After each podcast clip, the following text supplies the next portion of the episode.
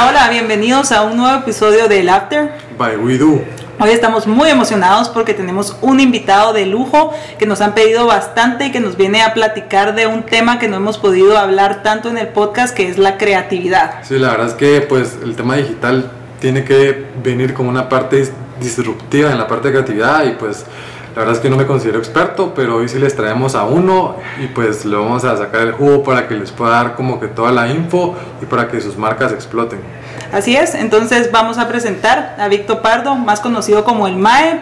Él es pues director de El Taller, una de las agencias, bueno, la agencia más premiada actualmente, ¿verdad? Que nos cuente el MAE cómo está y cómo se siente. ¿Qué tal MAE? Cuéntanos. Todo bien, muchas gracias por la invitación y por pensar en mí. Este, básicamente de experto no sé si tenga mucho, pero hemos estado trabajando varios años en este tema y hemos estado haciendo eh, pruebas desde hace muchos años en digital. Eh, hemos, nos hemos equivocado muchas veces y levantado otro montón. Y creo que es lo más importante de este negocio y es eh, perderle el miedo al fracaso y, empezar a agarrarle el gustico a los nuevos inicios, ¿verdad? Este, la verdad es que el ser humano trae en su ADN la capacidad de levantarse y volver a empezar y eso ha hecho grandes ciudades, grandes economías, etcétera, etcétera. Y digital no es la diferencia, ¿verdad? Resiliencia se llama eso. Y creo que digital es un proceso de resiliencia permanente. Cabal.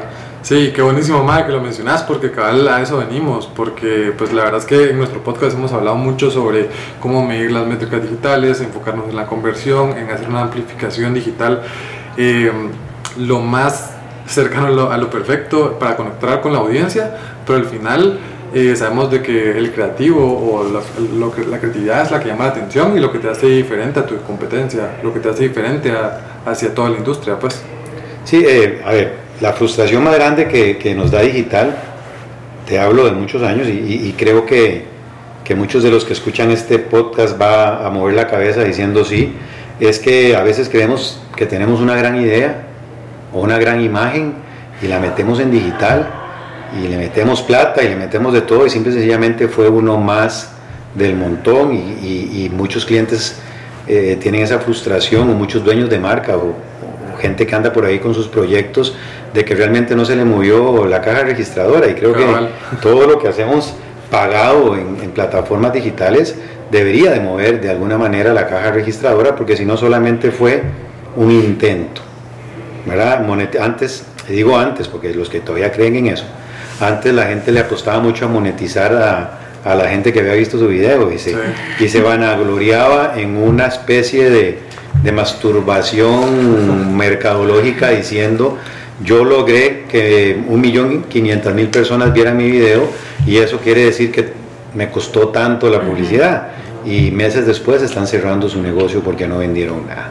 Sí, es lo que podríamos decir también que pasa con muchas personas, bueno, ahora ya se está cambiando un poco, pero antes los fans, entre más número de fans tenían, ellos creían que eso era eh, éxito y realmente los fans, eh, hemos hablado mucho en este podcast, que es solo un número más, porque al final ahora los alcances orgánicos que tenemos en las redes sociales, si no tenemos una buena estrategia de pauta y una buena creatividad, no sirven de nada. Metele a eso que acabas de decir, call to action.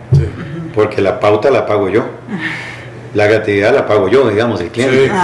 Eso ya lo pagué yo. Ahora, ¿cómo recupero ese dinero? Entonces, eh, creo que lo que ha estado pasando, y, lo digo con, con conocimiento de causa más como profesional, es que se nos ha olvidado que cuando hacemos algo para digital deberíamos estar esperando que la persona que lo vea haga algo más. Eh, aquellos que se dedicaban a almacenar fans y aún así no facturaban lo necesario, eh, simple y sencillamente lo utilizaban como un pretexto profesional para poder seguir haciéndolo por lo que le pagaban, porque a veces ni siquiera el CEO de la empresa ni el CMO eh, entendían por qué tenían tantos fans y, los números no se movían. Entonces digital ha cambiado. Digital, eh, las estrategias digitales hoy vinieron para, para retarnos.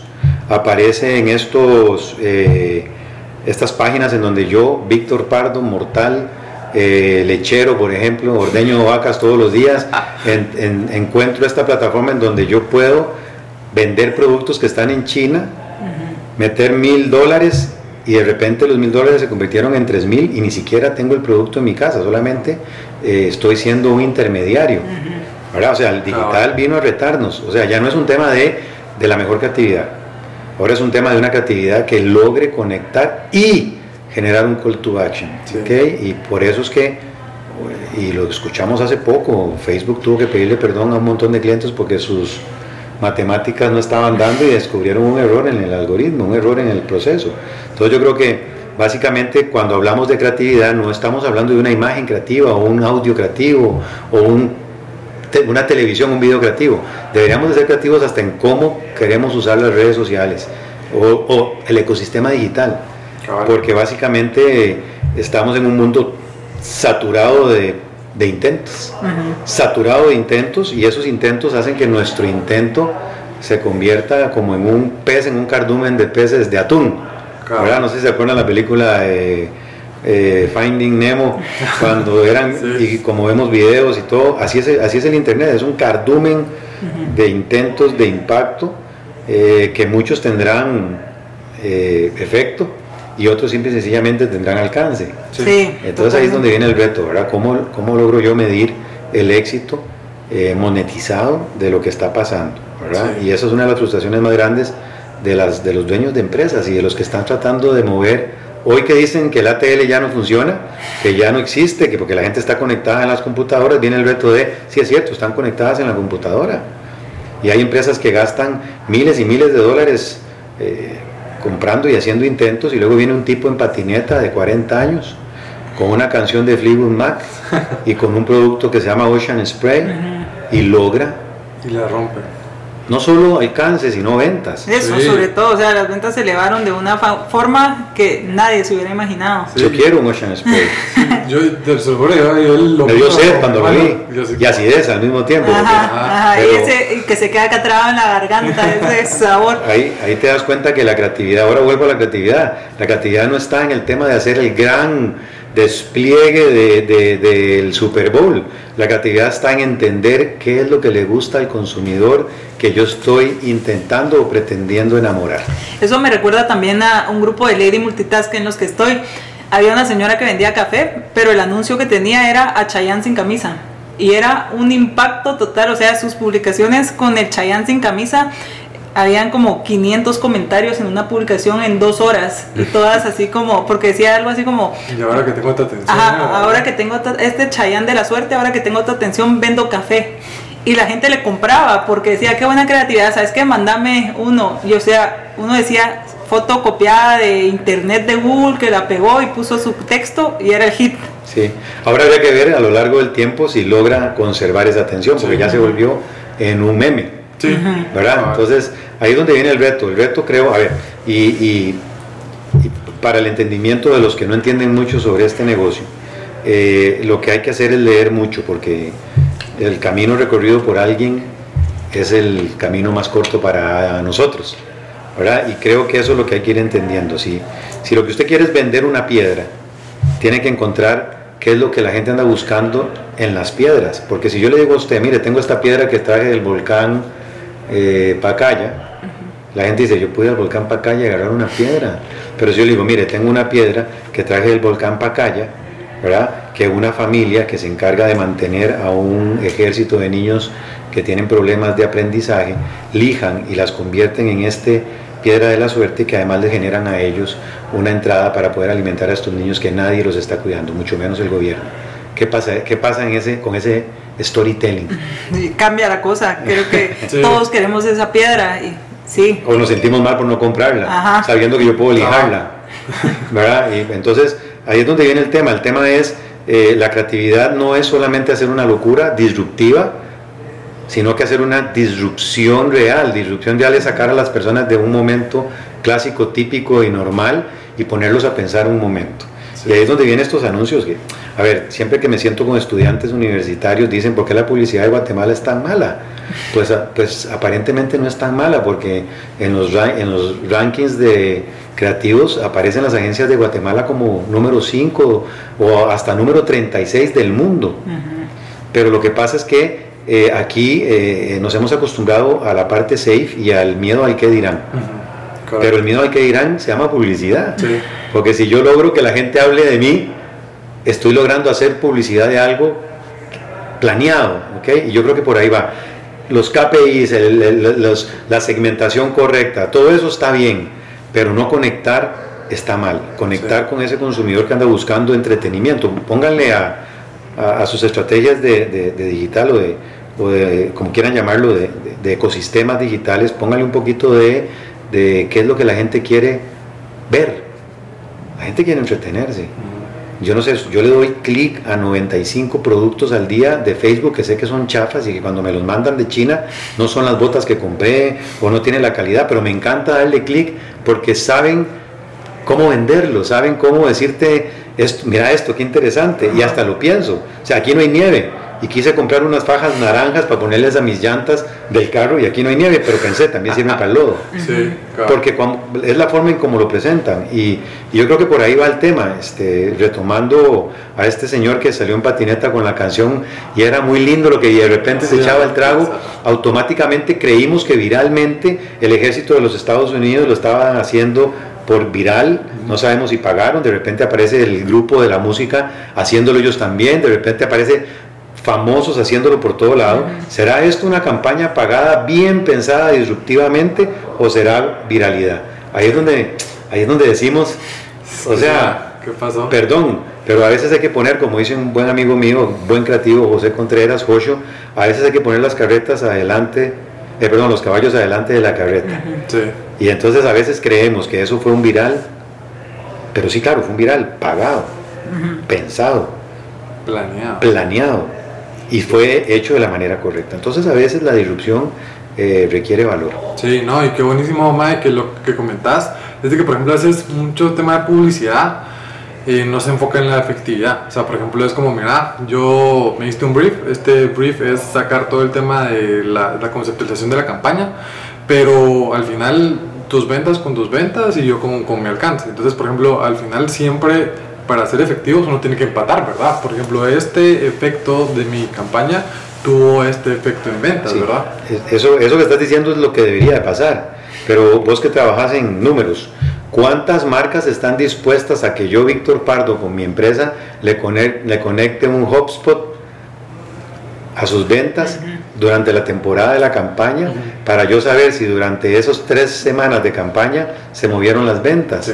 ¿Cuántas? Sabiendo que sabiendo que si tuvieran ese valor y ese, esa transparencia, podrían tener a la mejor agencia trabajando para ellos. Pero ¿qué pasa? Que lanzan una campaña y no tienen una manera real de medir el impacto. Porque, a ver, ¿cuánto dura una empresa de venta de electrodomésticos en saber si la campaña le generó ventas?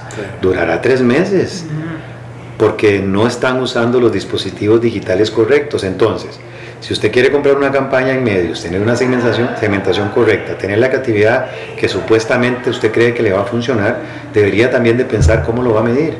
Ahora existen estas plataformas que le ayudan a, entender los gustos de su consumidor y le dicen qué imagen le va a funcionar más que otra. Y también existen estas plataformas que te permiten conectar a la agencia de publicidad o medios con los resultados de ventas, no con números, sino con porcentajes y ver si la varita se va moviendo durante esas tres semanas. y automáticamente, si no se está moviendo, podríamos hacer, eh, mejorar, no sé, comprar otros, otros lugares, ver que no está funcionando, pero las marcas no dejan que las agencias, en Guatemala, en Guatemala, no dejan que las agencias ni, ni, ni, las empresas que se dedican a esto se conecten a sus procesos eh, numéricos. Entonces ahí es donde viene una nebulosa. Y, una pelea y una búsqueda eterna de la mejor agencia. La mejor agencia es la que le dice a usted la verdad. Esa es la mejor agencia. Y la que le va a dar los resultados sobre los entendimientos y aprendizajes. Creo yo que por ahí va el tema y yo creo que para esas personas que me gusta mucho su proyecto, que no conocen mucho digital, eh, entender que el valor, pero ser valientes, no el valor de la marca, ser valientes con sus marcas les va a generar algo, va a mover indicadores ser valientes y estratégicos, porque tampoco se puede ser valiente y responsable, pero ser valientes y estratégicos va a mover indicadores, ¿verdad? Sí. Y bueno, madre, yo tengo una, una, pregunta, por ejemplo, nos escucha mucha gente que está empezando con su negocio a pesar de que tiene su trabajo y también gente de agencia, pero muchos emprendedores que por ejemplo dicen, bueno, yo no soy creativo, que sabemos de que todo el mundo es creativo, pero un consejo como para que la gente diga, bueno, yo quiero salir de la caja y quiero hacer algo diferente, Em, ¿cómo puedo empezar una conceptualización diferente para poder pegarla bien? A ver, una de las cosas que más le duele al entrepreneur o al startup es el ser empírico. La palabra empirismo es una palabra que si la buscan en el diccionario y pasaba algo en español es hacer algo por lo que no se fue capacitado. Y Guatemala sufre ese dolor, ¿verdad? Entonces, eh, y no digo que no se ha graduado a la universidad, puede venir graduado a la universidad, pero básicamente debería de eh, pasar un proceso de aprendizaje para que no le duela tanto eh, el proceso de crecimiento. ¿verdad? Y yo creo que a esas personas que salen a la calle y creen no ser creativos, les recomiendo hacer una buena elección de libros cortos, que no se aburran, porque si no son buenos lectores, pues que los compren en audiolibros. Pero hay, unos, hay libros muy interesantes que no tienen la, la bolita de cristal, pero tienen inspiración. Y yo creo que para poder lograr que un negocio funcione hay que tener varias cosas. Primero, eh, poder vivir con hambre. Porque si usted cree que va a ganar dinero desde el día 1 a, entonces usted no es un entrepreneur. La palabra entrepreneur es un disfraz de fakir, ¿verdad? Y de, y de ego, cero ego. Porque si tienes que vivir con tu mamá para que tu empresa funcione, pídale permiso a su mamá y dígale a su novia, voy a tocar vivir con mi mamá porque estoy en un emprendimiento. Pero creo que la gente no está dispuesta a dar tanto para, para lo que supuestamente es su, su sueño. Y creo que, eh, por otro lado, eh, a veces no sabemos eh, cuál es el negocio en el que estamos, aunque estamos en un negocio, pero no entendemos cuál es el negocio, entonces nos cuesta mucho entender de dónde está viniendo el dinero a la bolsa. Y eso no es no tener creatividad, eso solamente es no entender cuál es el, el, la propuesta de valor, sería la palabra, o por qué estoy yo fuera en el mercado. A ver, en un mercado de cuántas agencias de publicidad, que es mi negocio, eh, salgo yo con una nueva propuesta, ¿cómo sé que la mía es una nueva propuesta? hay un silencio mortal ahí, ¿verdad? Porque como no nos ven, ahí la cara fue como de, de, susto, ¿verdad? Porque vos me decís, a mí me gustan mucho los números, perfecto. Ok, y, pero entonces enséñame un caso de éxito con tus números. Porque te pueden gustar los números, pero enséñame un caso de éxito. Entonces yo pienso que mi consejo para todas esas personas que están ahí a punto de empezar o ya en este momento empezando es, vuélvanse a sentar en la mesa con lápiz y papel y hagan un buleteo de cuáles son las cinco cosas en las que sos bueno, empezando de la mejor y hasta la que no sé si soy tan bueno. Y de las dos primeras, dedíquense a eso. ¿verdad? Porque a veces queremos hacerlo todo. Y otra cosa que nos, no nos permite ser, eh, crecer es que nos, nos, nos, enfocamos en criticar a los que lo están haciendo bien. Cabal en vez de... Sí. No, de lejos de bote. No, no, en vez de decir, puta, ¿cómo? Dije fruta, fruta. ¿Cómo es que esa empresa lo ha logrado? Voy, voy a estudiarlos. Yo creo que no hay que inventar el agua azucarada. Listo. Hay que buscar la mejor azúcar y el mejor agua. Y entonces ya cuando salgo al mercado digo, tengo la mejor agua y tengo un azúcar que con dos granos se endulza como si fueran dos cucharadas. Sí, Ahí te quiero llamar, mira primero que te llamaría es una productora de azúcar, porque serían trillonarios. Claro, entonces ahí es donde viene, ¿cuál es tu valor, tu valor verdadero? Porque las estrategias están, o sea, los están escuchando ustedes y ustedes están dando muy buenos tips de hacer estrategias. Ahora, esa estrategia debería llevar buen contenido, no sé si me explico, o sea, acuérdense que las redes sociales y los ecosistemas o los ecosistemas digitales son un formato. Todo lo que le pongas adentro es como el papel, el papel aguanta con todo. Ahora, no con todo porque Coelho, Pablo, Pablo Coelho se vendió, vendió lo que tenía que vender. O sea, el papel aguanta con todo, pero todo tiene que ser bueno para que sea diferenciador, ¿verdad? Totalmente, es algo que siempre les hablamos porque en Guatemala en general hay un problema que creo que las marcas salen o los emprendedores a vender, vender, vender y no estamos dando ningún contenido de valor, que es por lo que realmente están las personas siguiéndonos. O sea, vender, poner un post con un precio no va a ser que alguien lo comparta porque qué bonito. Yo nunca he compartido un post de una computadora con el precio, pero voy a un ejemplo que me gusta mucho. A mí me encanta Nike. Entonces, eh, yo no voy a compartir un post de Nike con, los con el precio de mis zapatos favoritos, pero sí compartí un video donde Nike contaba un storytelling de una anciana que salía a correr eh, maratones y decía que le gustaba correr eh, siendo anciana porque hacía como que no oía a todo el mundo que la estaba criticando. Entonces eso lo compartí porque me etiqueté a mi abuela, etiqueté a mi papá, etiqueté a todos. Ese es contenido de valor que realmente me importa. El precio de zapatos me lo da cualquiera. Sí, y aquí el background es que le dices corredora, entonces por ejemplo eso conectó con ella, pues. Entonces yo digo así como, bueno, o sea, sí, claro. contenido que conecte contigo, a pesar de que tenés una saturación de publicaciones y que cada vez el costo por mil impresiones va a ser más caro porque todo está sí, No, pues. estás botando la, la platica. Pero bueno, acuérdense una cosa, este, la gente no compra el taladro, compra el hoyo. Porque si yo no necesito hacer un hoyo, necesito un taladro. Entonces acuérdense que la gente, que usted va a salir a vender taladros, acuérdense que lo primero que tiene que decirle al comprador es, ¿necesitas un hoyo? Yo tengo el taladro. Y eso es lo que no hacemos. A veces salimos a vender simple y sencillamente algo que nadie quiere, que nadie necesita. Y creo que Nike lo hace muy bien.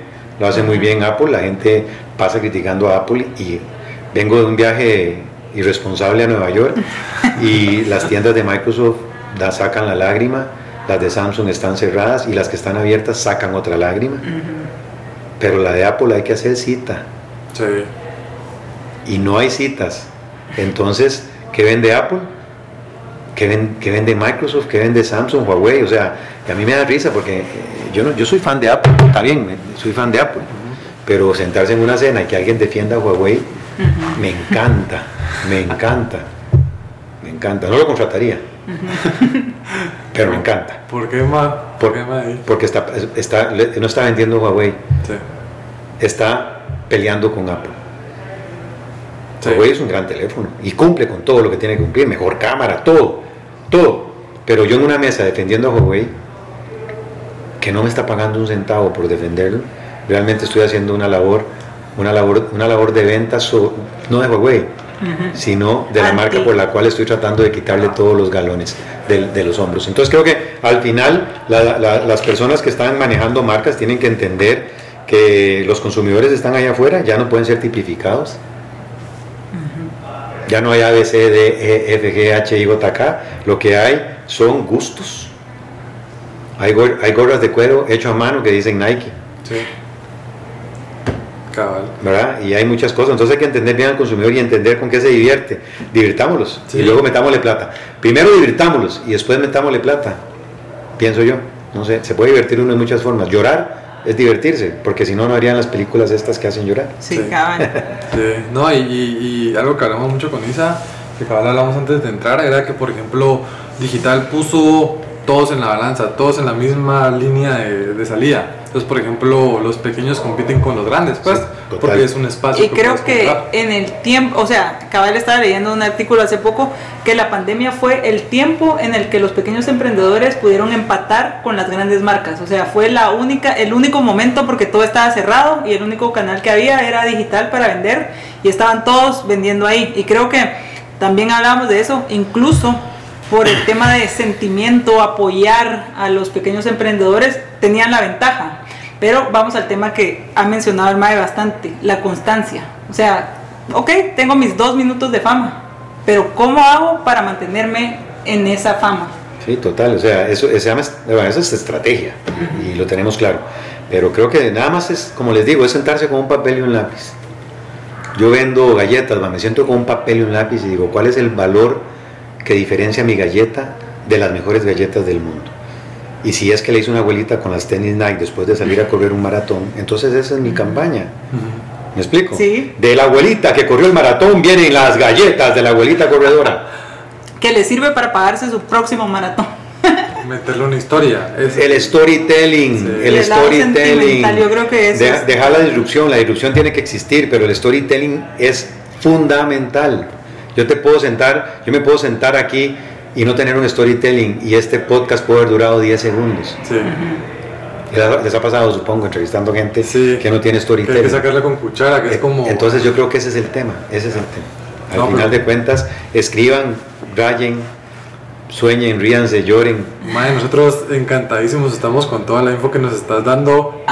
y la verdad es que solo a mí me surge otra pregunta que la quería traer aquí porque también hay gente que nos escucha que maneja marcas y sabemos de que lo digital está aprendiendo, está, está aprendiendo, pero como decías, el ecosistema digital no lo es todo. O sea, también tenemos que empatar una estrategia de comunicación integral antes de decir, yo me voy a digital porque todos están ahí. O sea, no hay que hacerlo así tampoco. O sea, ¿cómo, cómo, ¿qué aconsejas?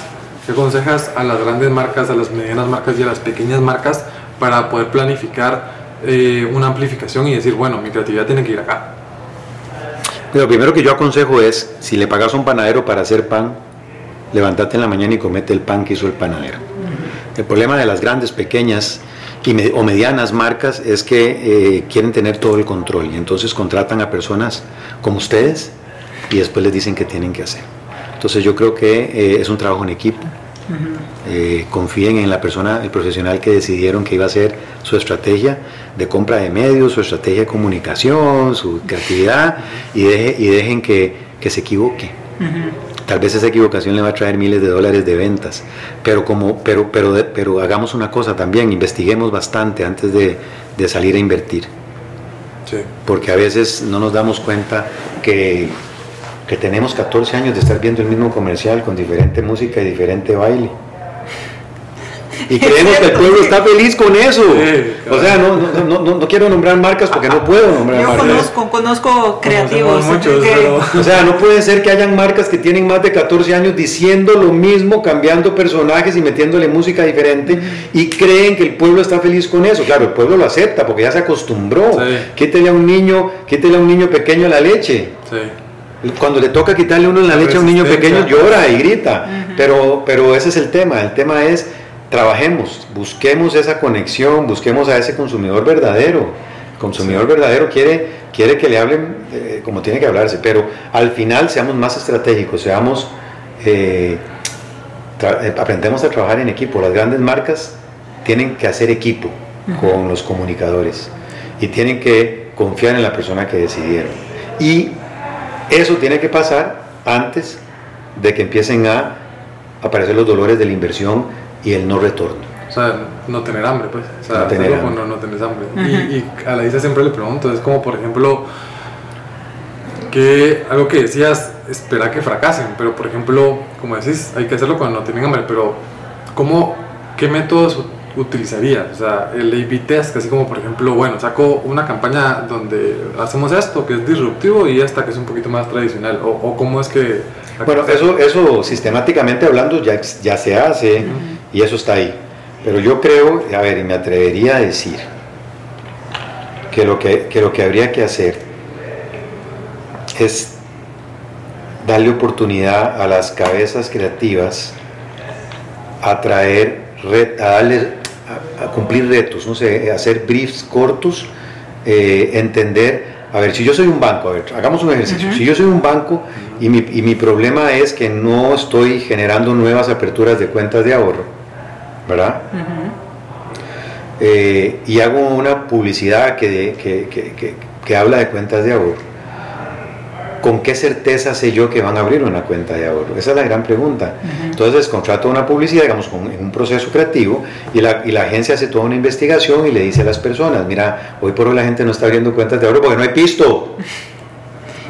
Sí, pero por eso hay que ahorrar, porque... ¿Para qué hay pisto? Pero no hay pisto. Va, entonces, ¿qué pasa si una y aquí, a ver, tiro una, una, idea que ya no pueden usar porque ya alguien la hizo, que sepan lo que están oyendo.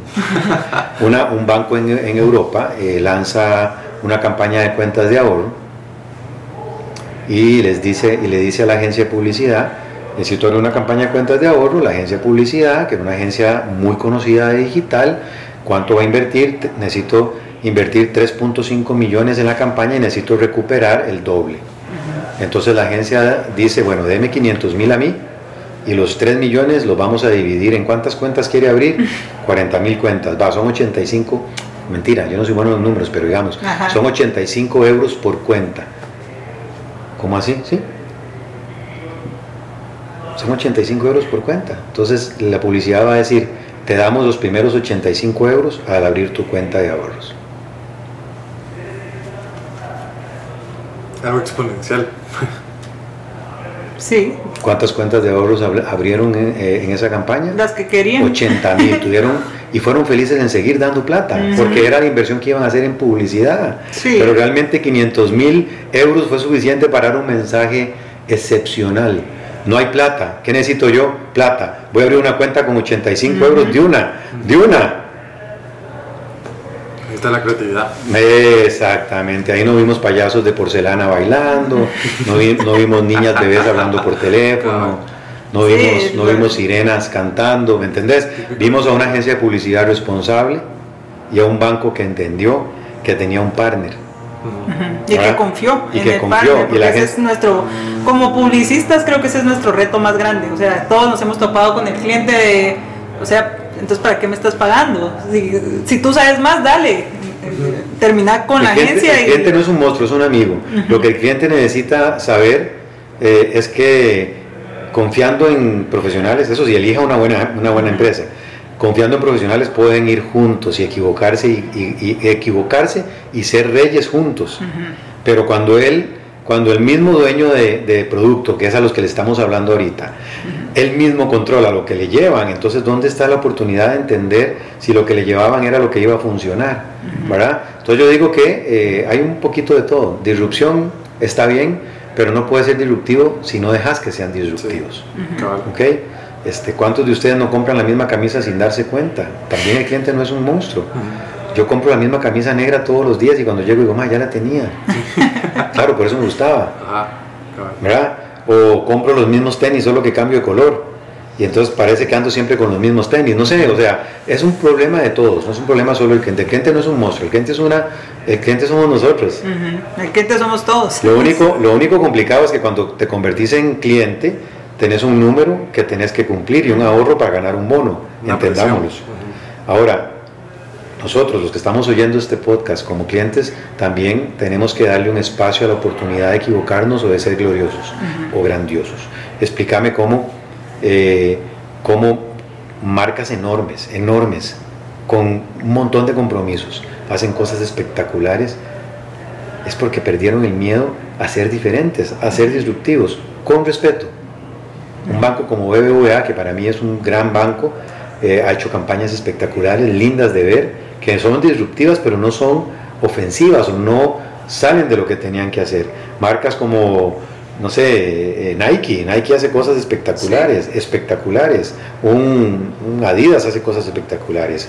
Un Ocean Spray, que tenía años de no salir, hace cosas espectaculares. Entonces, al final, eh, es un trabajo en equipo. Pensemos en colaboración primero que todo. Segundo, en contratar estrategas que realmente sepan su negocio, porque vos no le das plata a un ladrón. No, no pues.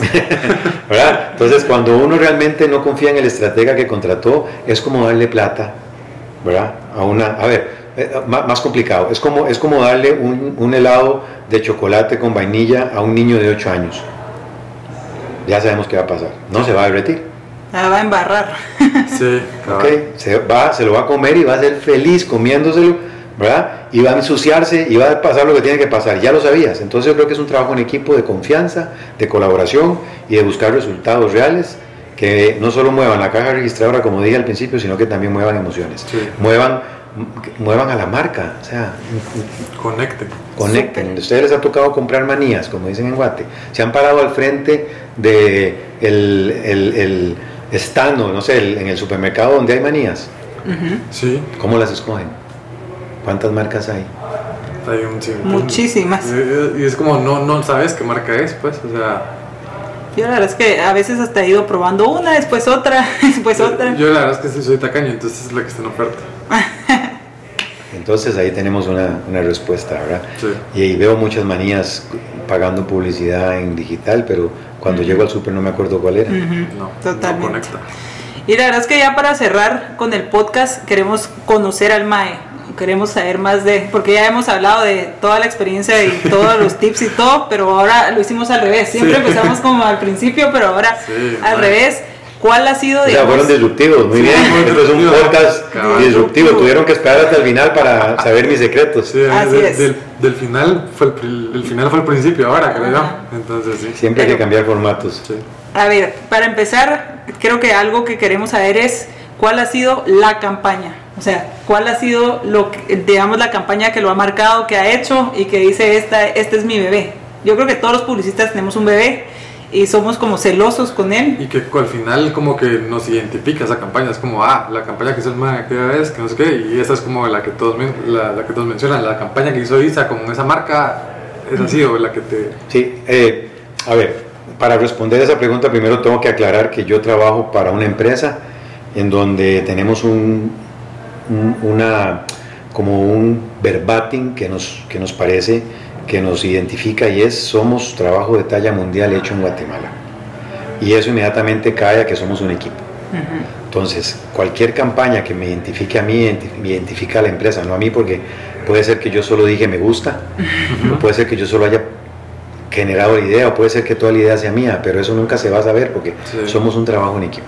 Entonces, creo que para mí, eh, la campaña, o sea, para mí lo que más, más, más orgullo me da es eh, la empresa en la que trabajo, el taller de DB Centro, eh, los años que tenemos de estar en el mercado, lo que representa para mí esta empresa como empresa guatemalteca, lo que hemos logrado como nombre de empresa guatemalteca afuera. Crecimos en Guatemala, éramos un taller creativo hace 20 años, 21 años, y, hemos ido caminando. Y así que yo creo que yo aplaudiría eh, campañas como Guatemorfosis. Yo aplaudiría campañas como muchas, hay muchas, pero sobre todo Guatemorfosis porque fue hecha en un momento muy difícil. Aplaudiría de nuevo la campaña de, que, hicimos con Gaby Moreno, con ahorita de mascarillas para niños y para ah, las 25 idiomas guatemaltecos, ¿verdad? que eso unió a las etnias. Aplaudiría marcas que vinieron a, pelear, a, rifársela con marcas muy importantes de Guate como Brava y otras, y ahí están caminando fuerte.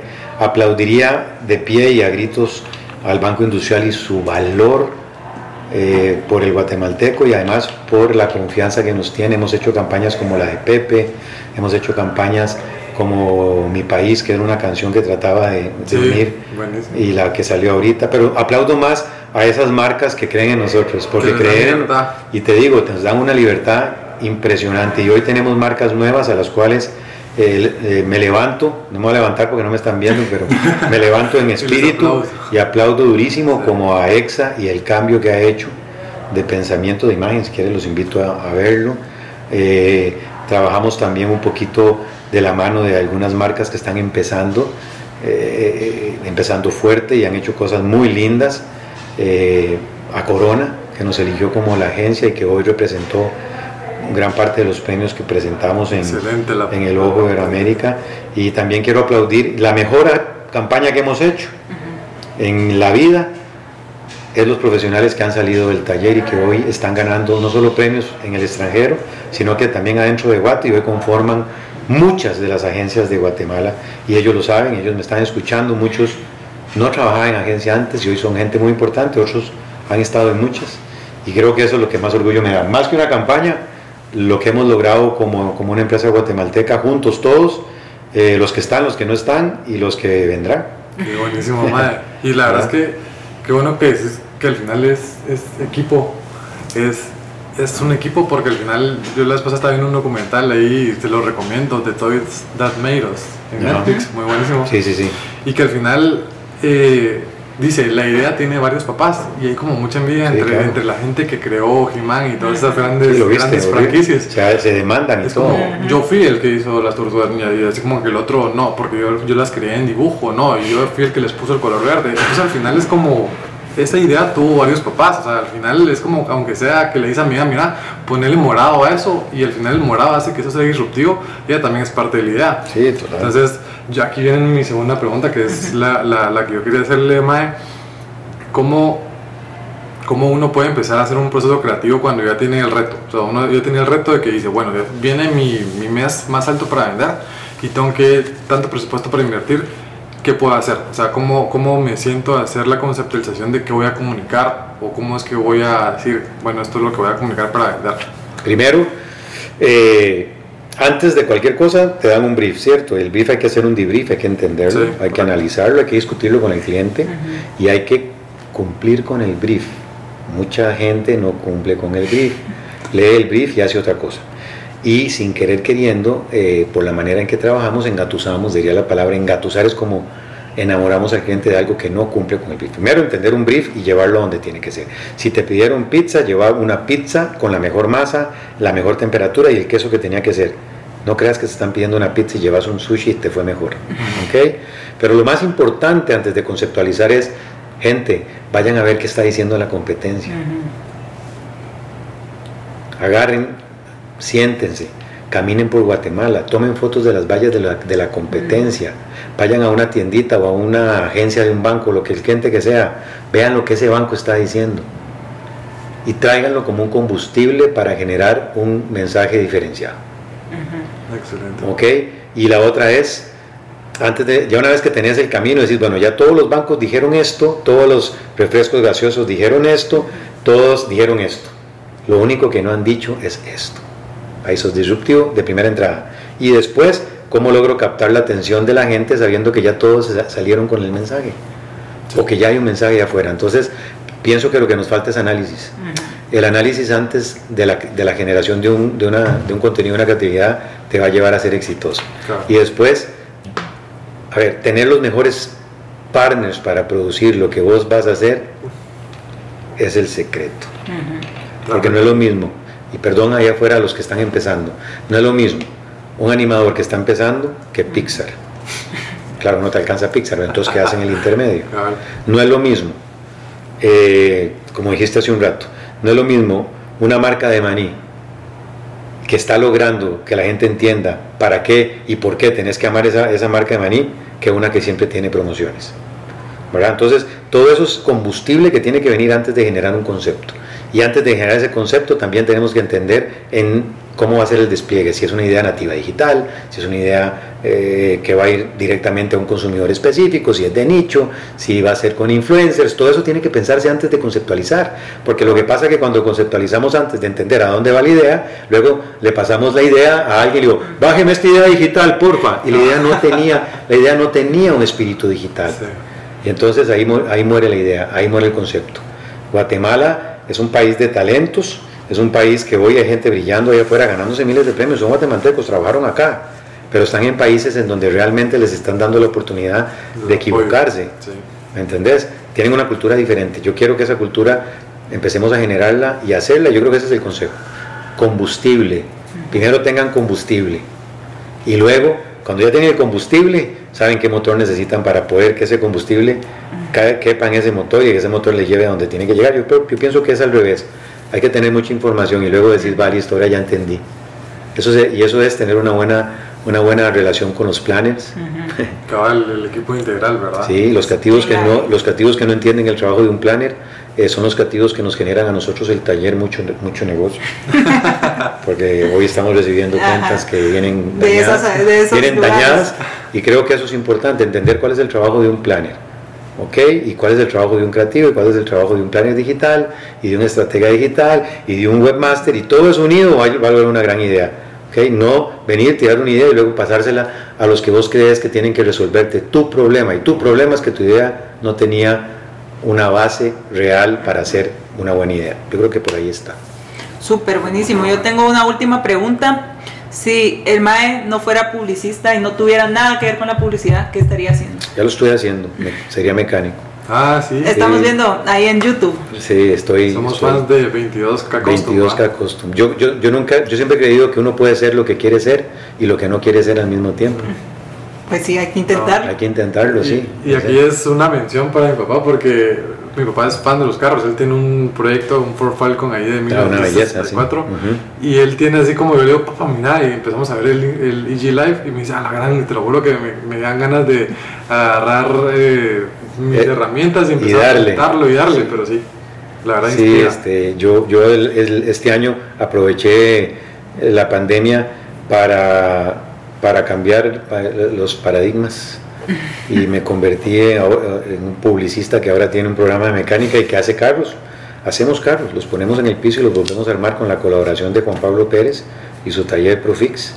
Y, un amigo, eh, Herbert Pivaral de Zoom, la productora Zoom, eh, me dijo, Mae, eh, hagamos una contenido para digital y le dije, bueno, ¿quién dice que no podemos? Si todos tenemos la capacidad, yo trabajo en eso, aquel trabaja en eso, yo conozco de mecánica, he hecho mis propios carros, aquel es mecánico, no es mecánico, tiene un taller y Herbert tiene la productora con todas las, las chivas y luego se nos unió eh, Huicho, que es un, un, productor muy bueno, que tiene también Paradigma o tiene una productora que también trabaja con nosotros y tenemos este proyecto que esperamos que el próximo año reviente. Así que si no hubiera sido publicista sería lo que soy.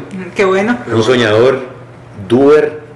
Eh, cada vez que tengo un sueño lo hago, lo cumplo, lo, lo, llevo hasta donde tiene que ser y creo que eso me caracteriza y la gente sabe eh, que un día digo voy a bajar de peso y bajo peso, un día digo, lo único que no puedo hacer es que me crezca el pelo, no me interesa, ¿verdad? Pero, pero sí, eso sería, eso sería y creo que eso estoy haciendo. Qué buenísimo. Y eso me convierte en mejor creativo. Buenísimo, sí. creo. Creo que aquí en Guatemala no está como la cultura de diversificar. Es como si yo soy administrador de empresas, bueno, a mi trabajo y por ejemplo si yo quiero tal vez cambiarme, pues me cambio de administrador de empresas, pero no es como no diversifica la gente. no sé por qué la cultura aquí en Guatemala es así. Yo pienso que, que, somos, somos una cultura, los latinos en general, eh, que nos identifica la procrastinación. Nos encanta creer que podemos, pero no nos importa probarnos que podemos, procrastinamos, o sea, nunca llegamos a nuestro máxima potencial porque siempre que sabemos que lo podemos lograr, pero no tengo ganas, no tengo tiempo. Y creo que una frase, la que me hizo a mí moverme hacia esto, hacia seguir haciendo cosas durante mi proceso creativo y mi proceso, es una frase que, leí que decía que tu procrastinación sea tu modo de vida. Y entonces lo que a mí me hacía procrastinar, que era la mecánica, hoy puede ser que se convierta en mi segunda forma de ganar dinero, pero que la estoy haciendo, dejó de ser procrastinación. Sí, hay que probar siempre. Entonces por ahí fotógrafos, ah, por ahí hay economistas que son fotógrafos, por ahí hay fotógrafos que son inventores, por ahí hay fotógrafos que son artistas. Por ejemplo, Alan Benchuan, que me, lo, nombro, buen amigo, merece toda mi admiración y respeto con su proyecto, dos proyectos. Él era un fotógrafo publicitario y artístico. La fotografía publicitaria tuvo una caída fuerte. Algunos se dedican a tirar eh, insultos en internet en lugar de buscar diversificar, mientras que Alan Benchuan buscó diversificar y empezó a hacer proyectos como Las Puertas de Guatemala, tiene una galería donde vende sus fotos y ahora tiene un proyecto que te toma una foto de tu iris del ojo y te lo convierte en arte para tu casa. Ah. El iris del ojo de toda tu familia puede estar en tu casa como arte. Entonces yo creo que eh, ahí hay un ejemplo también de un fotógrafo que no se sentó a llorar su, su futuro, sino que sentó, se sentó a celebrar su futuro. Buenísimo, así como nosotros que ahora somos podcasters. y la pregunta que ahora mi pregunta que les hice al principio, toca monetizar su, su habilidad. Ahí vamos a estar, toca. ya. vamos a mandar el mensajito, ya está. Émole, con todo. Monetizado. No, madre, mire, la verdad es que estamos súper agradecidos. Se nos fue el tiempo se nos volando. Fue el tiempo volando. Y esta es la última pregunta, pregunta, madre. ¿Qué libro nos recomienda para empezar en lo creativo? Mira, hay muchos libros que tengo en la cabeza Veanos el listado. Eh, el top 3. El top 3, tal vez. A ver, dependiendo, de, a ver, si, quieren ser creativos, lean, no lean libros de creatividad, lean novelas, vean películas que nunca han visto. No vean películas de las, de las que a ustedes les gustan. vean una película que nunca esperaron ver. Sí. ¿verdad? Eso es uno. Y analicen muchas cosas. Pero, pero lo que más le digo a la gente, porque yo me considero una persona que, puede ser mejor todos los días, o sea, podría ser mejor todos los días, pero creo que la creatividad es, es un acumulado de experiencias vividas. Agarren una moto y manejen desde Guatemala hasta Sturgis, agarren una moto, manejen desde Guatemala hasta Costa Rica, agarren un carro y váyanse sin ropa, solo con lo que andan un fin de semana al paredón. Traten de ponerse en situaciones de las cuales les despierte la creatividad eh, y creo que ahí está el secreto. Buenísimo, muchas gracias por el consejo. Ahí nosotros nos quedamos, vamos al paredón el fin de... Sí, ya nos vamos. Pero no, muchas gracias por, por el tiempo, la verdad es que muy valioso. La charla fue muy, muy buena, de verdad que nos encantó y que todos nos comenten ahí que si ya están contentos con que les cumplimos ahí la promesa de que vamos a tener al MAE, sí. Démosle. Bueno, muchas y esperamos tenerlo en una próxima ocasión igual. Sí, ahí ya cuando, cuando ya 22 que me está en la tele, ya ahí va a ser el próximo. Ese es el proyecto. Súper. Muchas gracias. Buenísimo, Mae. Eh, agradecemos a todos los que nos escucharon. Gracias por llegar hasta acá, si llegaron hasta acá. Y recuerden que nos pueden seguir en nuestras redes sociales. Sí, estamos en Facebook como WeDoGuate y en Instagram como WeDo-GT. Así que estamos para escucharlos y que nos cuenten qué les parece. Estamos para inspirarlos. Estamos para inspirarlos. Ahí estamos. Bueno, buenísimo. Gracias a todos y nos vemos en un próximo episodio. Adiós.